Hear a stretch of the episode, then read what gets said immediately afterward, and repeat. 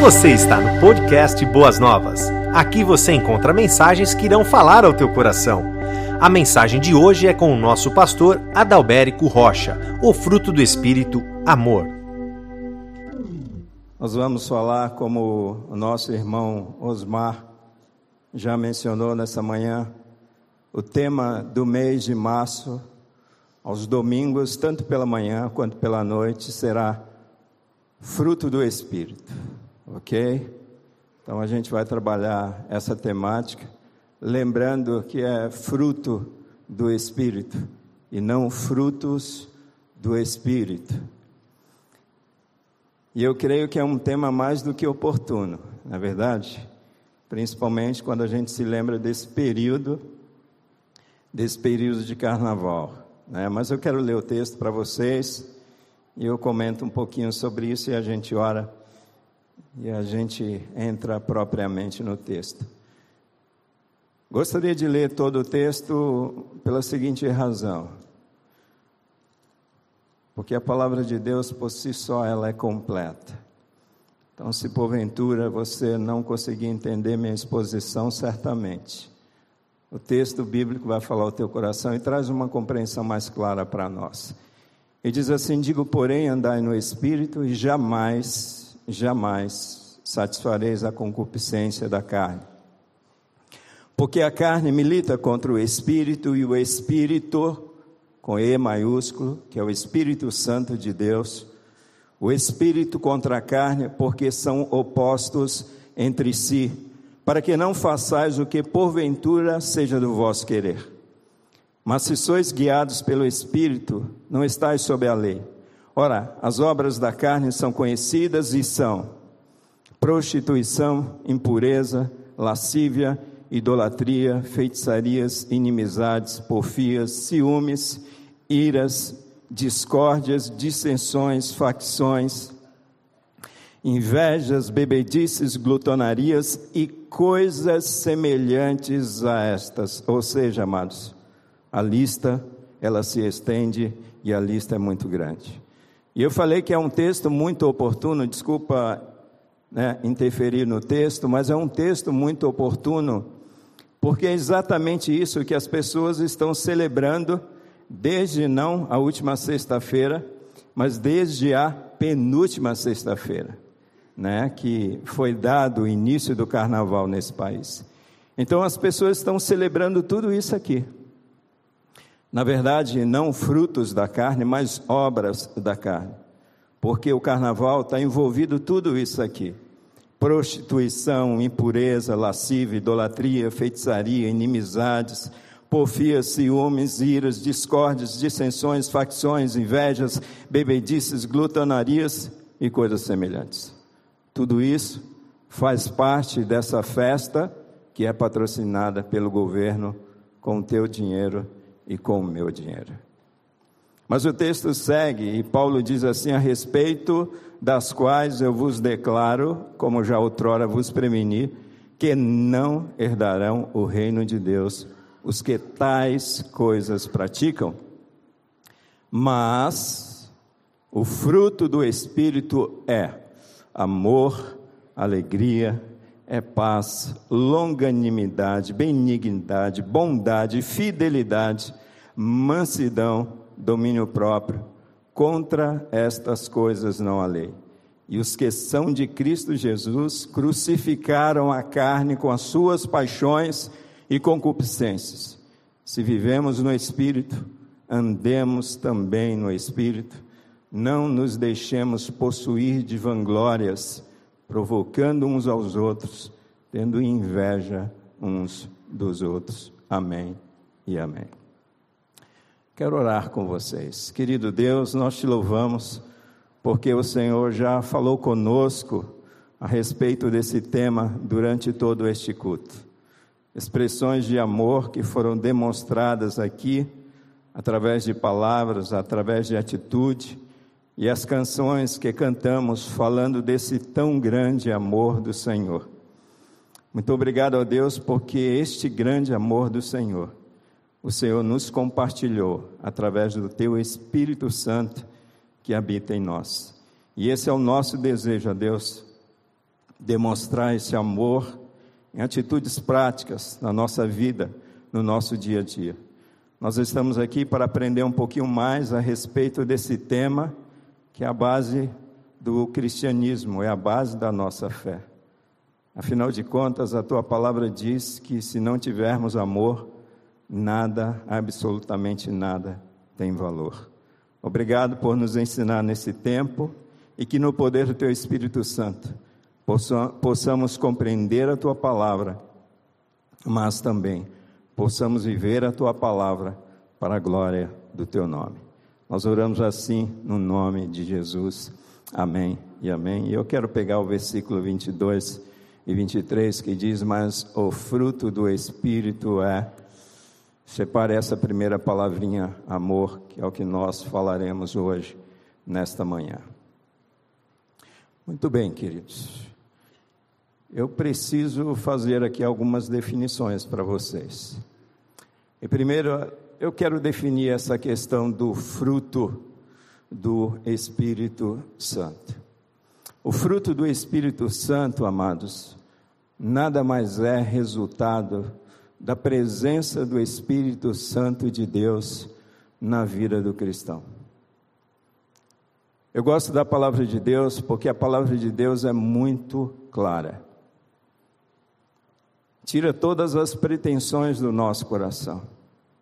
Se você hoje tem a capacidade de amar, se você hoje tem a capacidade real, verdadeira, de cuidar de pessoas, de se comover diante de situações dramáticas que nós temos presenciado, que nós temos vivido nesse país, quem sabe dentro do contexto até da tua própria família, se você hoje tem esta capacidade, você precisa entender que essa capacidade foi dada gratuitamente por Deus, pelo seu Espírito Santo que habita a tua vida. É interessante, né? Porque a gente fica buscando algumas pessoas o batismo do Espírito. E Paulo diz que quando nós nos convertemos, nós já fomos batizados com o Espírito Santo de Deus. Nós precisamos nos encher do Espírito Santo. Então, a primeira coisa que você precisa entender é que o fruto do Espírito é resultado da presença real do Espírito Santo na vida do cristão. A, a Bíblia, amados, deixa isso bem claro: que todos recebem o Espírito Santo no momento em que essas pessoas creem em Jesus Cristo como Senhor, como Salvador de suas almas. Nós podemos ver isso muito claramente em Romanos capítulo 8, versículo 9.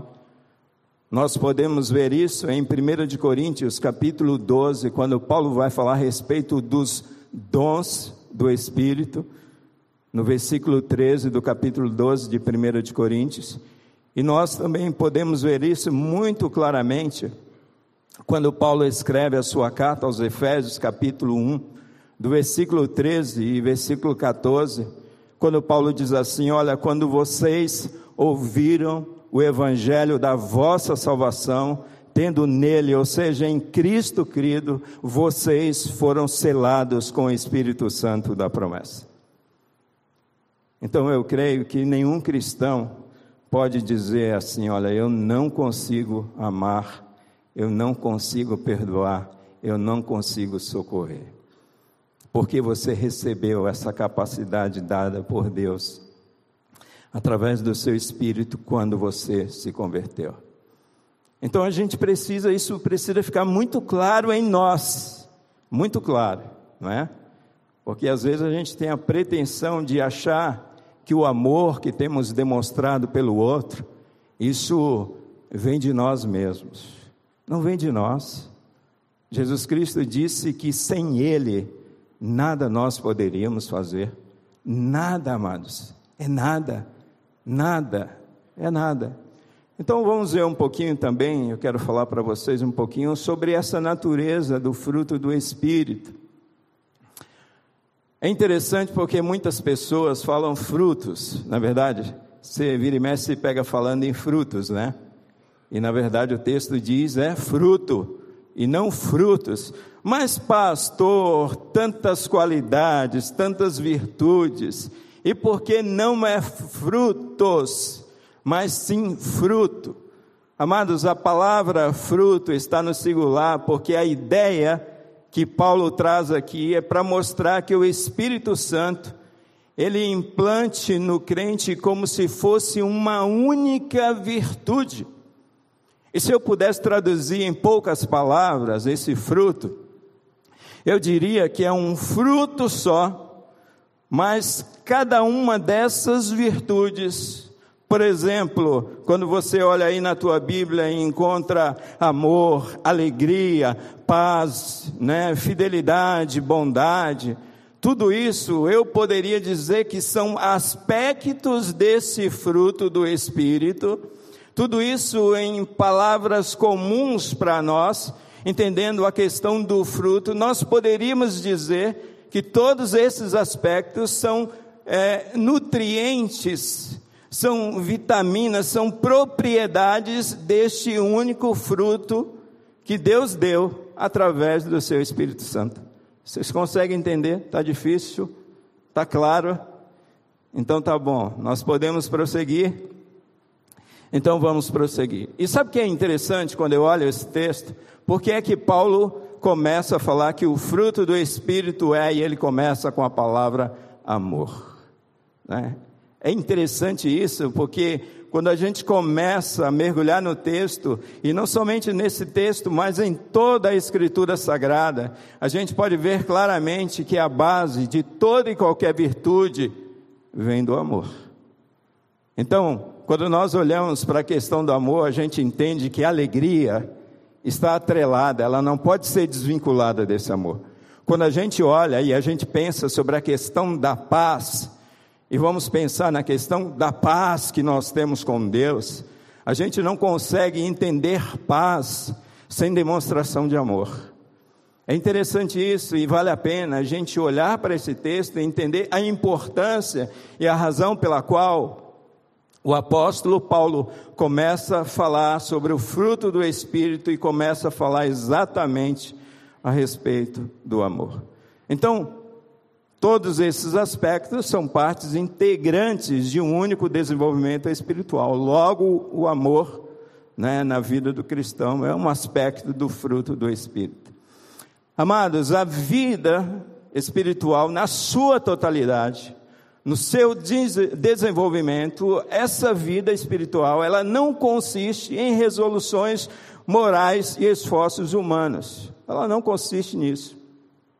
Porque se a vida cristã consistisse de um aprendizado de conceitos morais e éticos elevados, o que é que nós estamos fazendo enviando missionários para países cujos conceitos morais e éticos são tão elevados como o Japão? Nós precisamos entender que a vida cristã é uma vida vivida pelo Espírito. É Deus trabalhando na nossa alma, é Deus trabalhando no nosso coração e compartilhando com cada um de nós das virtudes que pertencem a Deus e que não pertencem ao homem. Pelo contrário, quando nós olhamos para o ser humano do crente, ele vai sendo transformado segundo a natureza divina. E a respeito disso, Paulo fala em Efésios capítulo 3, versículo 19, você olhando todo o contexto, Paulo diz: Olha, por esta causa eu me coloco de joelhos, né?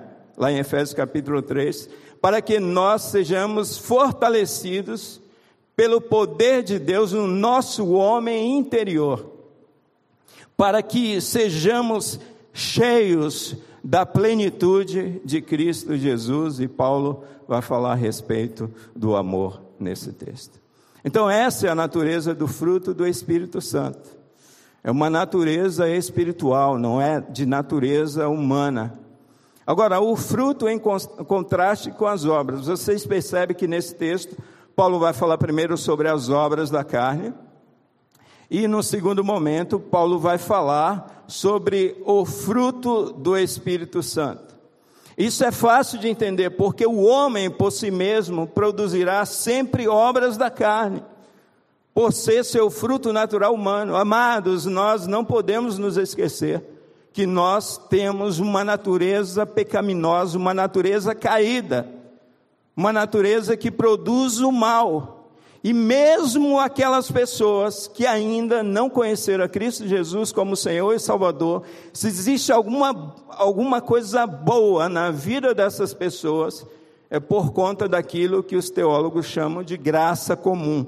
Ou seja, mesmo os homens caídos, os homens que ainda não tiveram encontro com Cristo, esses homens herdam, esses homens têm, têm resquícios das virtudes de Deus na alma dele e na vida dele, né, por causa da imagem e semelhança de Deus que esse homem carrega.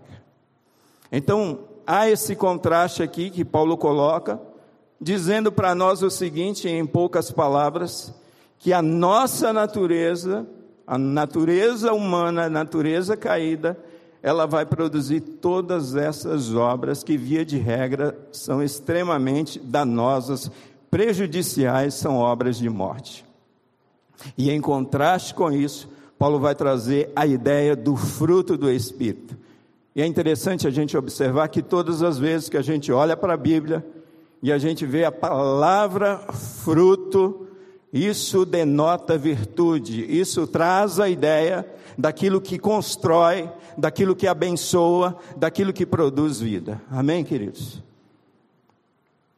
Agora, o que a gente precisa entender a respeito desse amor, né, e eu estava pensando um pouco sobre o que eu falaria. Eu já falei aqui, preguei aqui dia 20, né, pastor? 20 de, de fevereiro, a respeito do cristão 100% ama o seu próximo, e nós falamos muito a respeito desse amor conceituamos amor, é, nós falamos a respeito de atitudes que revelam esse amor.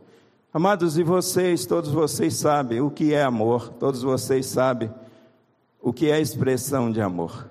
Mas eu gostaria de me lembrar de duas expressões de amor na palavra de Deus. Primeiro, João 3,16, que nós podemos conhecer o verdadeiro amor através do amor de Deus, que Deus amou o, seu, o mundo de tal maneira que deu o seu Filho unigênito, para que todo aquele que nele crê não pereça, mas tenha vida eterna.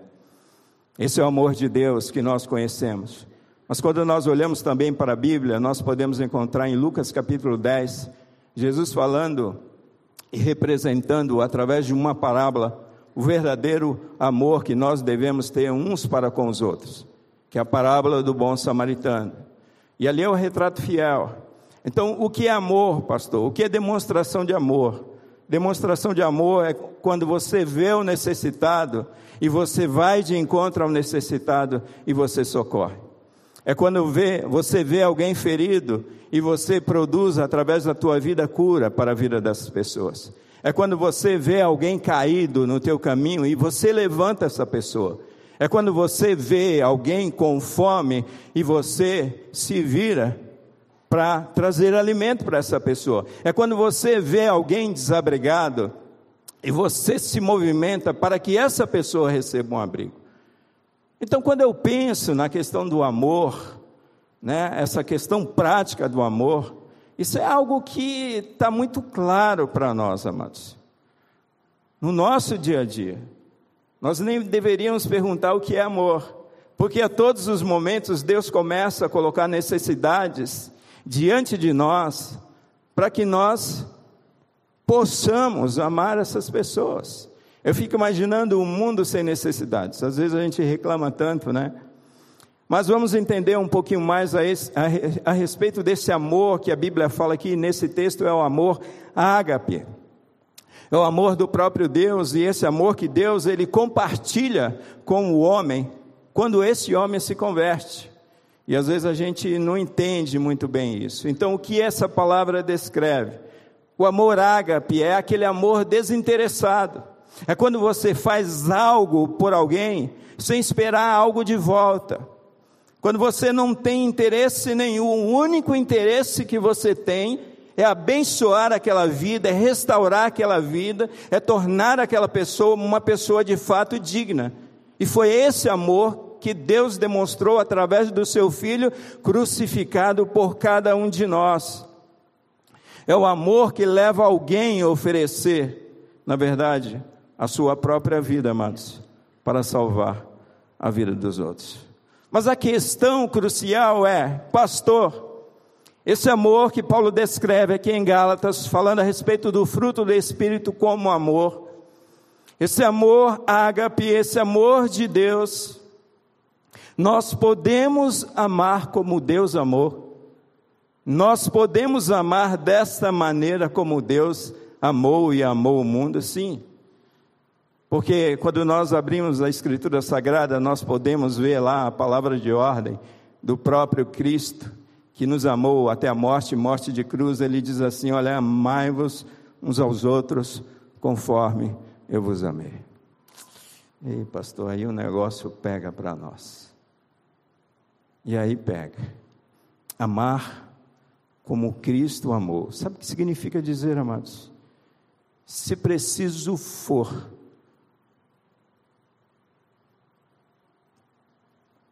você sacrificar a tua vida pelo outro, você vai sacrificar a tua vida.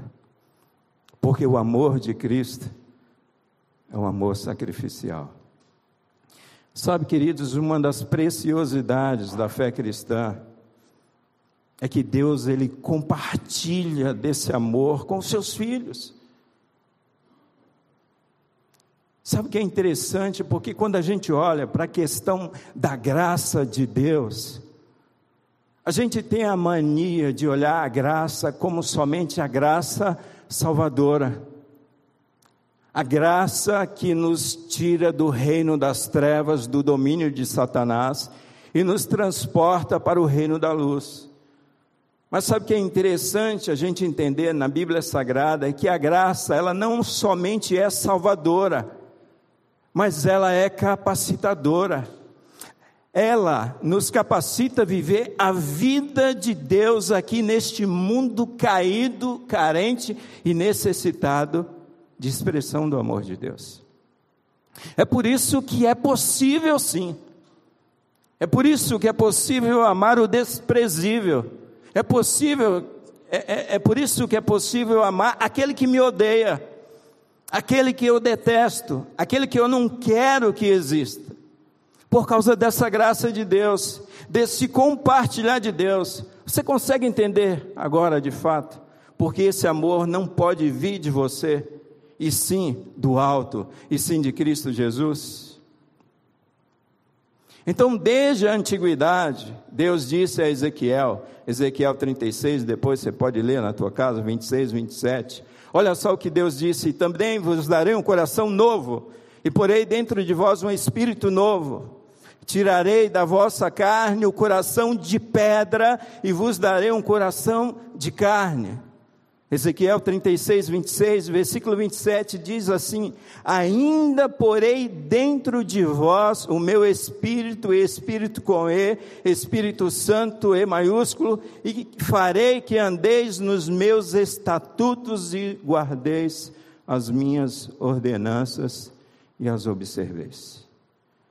Quer dizer, é a lei de Deus, é a vida de Deus fazendo parte agora da minha vida que está dentro de mim. Não é simplesmente um olhar para fora, um olhar para a lei que está fora, como um código a ser observado, mas é a natureza do próprio Deus que foi compartilhada com cada um de nós, homens pecadores. Isso é um milagre. Isso é um milagre sobrenatural de Deus. A gente vai falar sobre vivendo uma vida sobrenatural. Isso é viver uma vida sobrenatural, amados. Sabe, é viver como Cristo viveu aqui nesse mundo. Olha só o que o teólogo Joseph Benson, ele que foi um dos primeiros ministros metodistas ingleses, ele diz a respeito desse texto de Ezequiel. Ele diz assim: Olha, um novo coração também lhe darei uma nova disposição da mente, excelente em si mesma e muito diferente da que era antes. Um quadro de alma que mudou de pecaminoso para santo, que mudou de carnal para espiritual. Um coração no qual a lei de Deus está escrita, conforme Jeremias capítulo 31, versículo 33. Um espírito santificado, no qual a graça toda poderosa de Deus é vitoriosa e a converte do mundo para Deus, de todo pecado para toda santidade. Um estado de espírito que é o dom sobrenatural de Deus e não forjado em qualquer homem pelo seu próprio poder. É isso que é receber um coração de carne. É isso que é receber o Espírito de Deus em nós. Mas a pergunta continua: podemos amar de fato como Deus amou? Podemos ter esse amor ágape?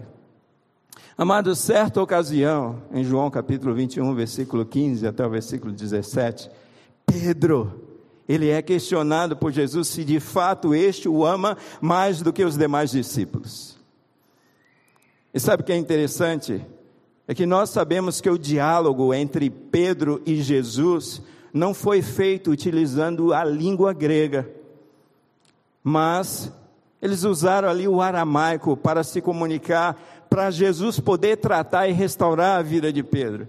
Porém, é interessante que João, o autor do Evangelho, ele fez questão de apresentar esse diálogo, essa diferenciação no vocabulário. E se você ler lá no original, você vai entender exatamente o que eu estou falando. Quando Jesus pergunta, naquele texto de João capítulo 21, do versículo 15 ao 17, quando Jesus pergunta para Pedro se ele o ama, Jesus usa o verbo agapau. Pedro, tu me amas agapau? É o primeiro questionamento de Jesus. Segundo questionamento, Pedro, tu me amas agapau? Nessas duas perguntas, nesses dois questionamentos, Pedro responde para Jesus: Eu te amo, filéu. Eu te amo, Filéu. Mas é interessante que na terceira pergunta de Jesus, no terceiro questionamento de Jesus, quando Jesus pergunta novamente para Pedro, Jesus vai perguntar: Pedro, tu me amas, Filéu? E aí Pedro vai responder para Jesus: Eu te amo, Filéu. É um Deus, amados, que sabe da imperfeição do nosso amor, mas que muda esse amor.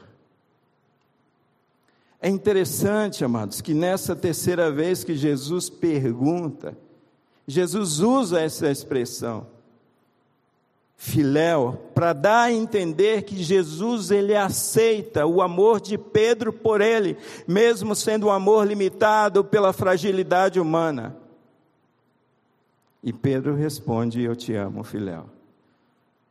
E aí a gente precisa entender que esse amor filéu que nós temos, esse amor imperfeito, esse amor manchado, pela nossa natureza pecaminosa, é transformado por Deus pelo poder do Espírito. E de fato, quando você analisa a vida de Pedro, você vai entender o Pedro antes disso aqui e o Pedro depois disso aqui. O Pedro que foi alcançado por esse amor incondicional de Deus. Eu já falei que o amor de Deus, ele se resume em João 3,16, vocês sabem de fato isso. Mas a pergunta, ela se repete, amados. Nós podemos amar como Deus amou? Essa pergunta, eu gostaria que você saísse daqui fazendo essa pergunta. Eu posso amar como Deus amou? Eu já te mostrei no Antigo Testamento que a proposta de Deus é sim. Você pode amar como Deus amou. Eu já te mostrei no Novo Testamento que, segundo a afirmação de Jesus, você pode sim amar-vos uns aos outros conforme eu vos amei. Eu já mostrei para cada um de vocês, de acordo com o personagem Pedro, sim, que é possível amar como Cristo amou, como Deus amou a humanidade. que é sobre esse amor ágape que Jesus está falando. E novamente eu digo, sim, a palavra de ordem é amai-vos uns aos outros, conforme eu vos amei. E eu quero analisar bem rapidamente com vocês esse amor de Deus, para a gente entender um pouquinho a respeito da dimensão do amor que nós precisamos ter para com o outro. E aí, quando a gente analisa João 3,16, você está analisando aí, você está se lembrando desse versículo? Você pode ver aí que Deus ele amou o mundo. Então a primeira coisa que eu preciso entender é que esse amor que Deus ele, ele transborda na minha vida através do seu Espírito, ele é um amor extenso. Deus, ele amou o mundo, o alcance desse amor de Deus, que é transbordado em nós através do seu Espírito. Esse amor, ele, ele rompeu todas as fronteiras. Significa dizer que Deus, ele amou todas as criaturas. Ele amou todos os continentes, ele amou todos os países, ele amou todas as cidades, ele amou todos os vilarejos, ele amou todos os bairros, ele amou todas as comunidades, ele amou todos os povos, ele amou todas as etnias. Ontem o pastor Elite Cuna foi com uma caravana aqui para o Pico do Jaraguá, visitar uma tribo ali, para espalhar esse amor de Deus entre aqueles irmãos. Então, o amor de Deus, a gente precisa entender que ele é extenso, ele não faz acepção de pessoas. Você faz acepção de pessoas na expressão do teu amor no dia a dia. O amor ágape é esse amor extenso, é esse amor que não olha para o outro e não questiona o outro, mas esse amor que olha para o outro e alcança o outro, seja quem for esse outro. Segundo, quando a gente olha para esse texto de João 3,16, a gente pode perceber que esse amor de Deus, ele é profundo. Esse amor não é somente extenso, não somente alcança todas as pessoas, e a proposta é de que alcance todas as pessoas, mas esse amor agora, ele é profundo, porque a gente não consegue entender como um Deus revestido de toda a sua glória, ele se humilha, ele deixa a sua glória, ele visita essa terra, ele nasce de uma mulher, uma mulher pecadora como Maria, ele pisa esta terra, ele leva sobre si todas, todos os nossos pecados, todas as nossas aflições, ele é humilhado, ele é maltratado, ele é crucificado numa cruz e ele é morto por nós. Poxa, pastor, que amor difícil. Esse é o amor profundo de Deus, amados. É de tal maneira que você, teologicamente, você não consegue explicar esse amor. Racionalmente, você não consegue explicar esse amor de Deus. Biblicamente, você, por mais que você procure, você não consegue explicar. E só quem recebeu esse amor consegue, de fato, entender a profundidade desse amor de Deus, conforme está escrito em Efésios capítulo 3. Paulo falando à igreja. Então, o amor de Deus, ele é extenso, ele é profundo, e o amor de Deus foi provado o amor ao entregar o seu próprio filho. Irmãos, deixa eu falar aqui uma coisa muito séria. Amor sem ação é falação. Amor sem ação é falação. A palavra de Deus diz que Deus amou, ok. E Ele entregou o seu filho. Deus teve uma atitude concreta. Ele deu o seu filho. Porque é que eu amo quando eu me entrego, quando eu me dou, eu estou amando. É muito bom dizer que nós amamos um outro, glória a Deus por isso, amados. Mas será que este amor vai além de conceitos na nossa vida, no nosso dia a dia? Será que temos acolhido o necessitado, o ferido, o solitário, o desanimado, aquele que está sem esperança? Então o amor, ele precisa ter ação, porque o amor de Deus teve uma ação concreta. Paulo chega ao ponto de dizer que Deus ele prova Romanos capítulo 5, versículo 8, o seu amor para conosco. Por que é que prova, Paulo? Porque Cristo morreu por nós, sendo nós ainda pecadores. Deus não somente disse que ama, ele prova que te ama. Ele deu seu filho. Então essa, esse é o amor de Deus, esse é o amor ágape, é esse o amor que Deus compartilha com cada um de nós apesar de nós sermos pecadores. Um amor extenso, um amor profundo, um amor provado.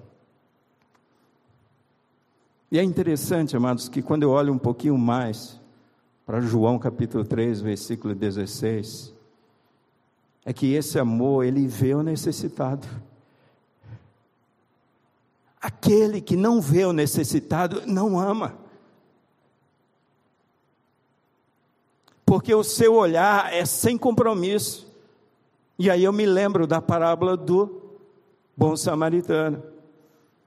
Porque o levita viu, porque o sacerdote viu, mas foi um olhar sem compaixão, sem compromisso, sem misericórdia. E aquele que ama, ele vê o necessitado. E Deus viu um homem necessitado, um homem condenado à morte e ao sofrimento eterno. Ele viu. E quando eu olho um pouquinho mais para esse texto, eu percebo que esse Deus, ele não somente viu, olha os verbos, vai gravando os verbos. Ele se dirigiu agora ao necessitado. Jesus Cristo, ele desce. Ele desce à terra ao encontro do homem condenado e morto. Porque Jesus fez isso. Nós fazemos o caminho contrário. Nós tentamos chegar até Deus através da nossa religião. Mas a gente sabe que esse caminho é errado. É Deus que vem de encontro, que vem ao encontro, perdão, a cada um de nós. Sabe quando você se converteu? Não foi você que foi ao encontro do Senhor. Para que a nossa ideia, a nossa percepção é essa. Mas foi Jesus que foi ao seu encontro e te salvou, e te libertou, e te tornou uma nova criatura. Porque é Ele, não é pela graça. Isso não vem de vós. O que, é que não vem da gente, amados? É fé. Que a gente está morto, o homem morto não tem fé. Então o Espírito Santo de Deus precisa agir no coração desse homem, para que ele tenha fé. Então vem dele, vem dele. Foi ele que veio ao nosso encontro. Então quem ama, se dirige ao encontro do necessitado, do ferido, do morto, do angustiado, daquele que precisa de ajuda. E aí, quando eu olho um pouquinho mais, e eu estou caminhando para o final aqui, Deus não somente viu o necessitado, se dirigiu ao necessitado, mas ele agiu para com o necessitado. Deus, Jesus, ele morre de braços abertos ali na cruz do Calvário para acolher esse homem necessitado e pecador que está se dirigindo para a morte. Será, amados, que nós estamos de braços abertos, como o Senhor, a cada necessitado. Eu quero finalizar esse tempo de palavra dizendo que nós devemos amar, amados, porque Deus é amor e Ele compartilhou esse amor com cada um de nós. E esse amor que Deus compartilhou com cada um de nós prova. E segundo as Escrituras Sagradas, prova principalmente três coisas. Primeiro, o amor prova se estamos vivos ou mortos. Deixa eu falar uma coisa muito séria para você. Se você não ama, se você não tem amado pessoas, você está morto. Espiritualmente você está morto e você precisa nascer de novo. Porque em 1 de João, capítulo 3, versículo 14, diz assim: Olha, nós sabemos que já passamos da morte para a vida, porque amamos uns aos outros. A vida, amado, sem amor é simplesmente existência, é bios, não é zoe. Segundo, o amor, amados, ele prova se realmente somos discípulos de Jesus. Em João capítulo 13, versículo 35 diz assim: Através deste testemunho, todos reconhecerão que sois meus discípulos, se tiverdes amor uns para com os outros. Em terceiro e último lugar, o amor prova a existência de Deus. O mesmo João. É interessante a vida de João, né? Porque João queria matar uma comunidade de samaritanos. Vamos morar aqui, vamos pedir para descer fogo do céu. E depois que João é atravessado pela graça maravilhosa de Cristo, é repleto da presença de Deus através do seu espírito, ele se transforma no apóstolo do amor e ama esse amor agapau, esse amor ágape, esse amor de Deus. E João diz assim, em 1 João capítulo 4, versículo 12: Ninguém jamais viu a Deus se amarmos uns aos outros. Deus permanece em nós e o seu amor é aperfeiçoado em nós. Sabe, amados, todos nós temos essa responsabilidade de revelar Deus através do amor de Deus em nossas vidas. É possível alguém ver Deus nesse tempo? É possível, através da tua vida, da expressão desse amor ágape na tua vida. Podemos amar como Deus amou e novamente eu respondo: sim. Amai-vos uns aos outros conforme eu vos amei. Eu quero terminar falando a respeito de um caso, uma, um fato que aconteceu no Alto do Ipiranga, no ano de 2013. Precisamente no dia 8 de março de 2013. Um eletricista após salvar três pessoas carregadas pela enxurrada ali na rua Vergueiro. Quem conhece o Ipiranga aqui sabe onde é a rua Vergueiro. E aquele eletricista, com a ajuda do seu irmão, já havia salvado três pessoas.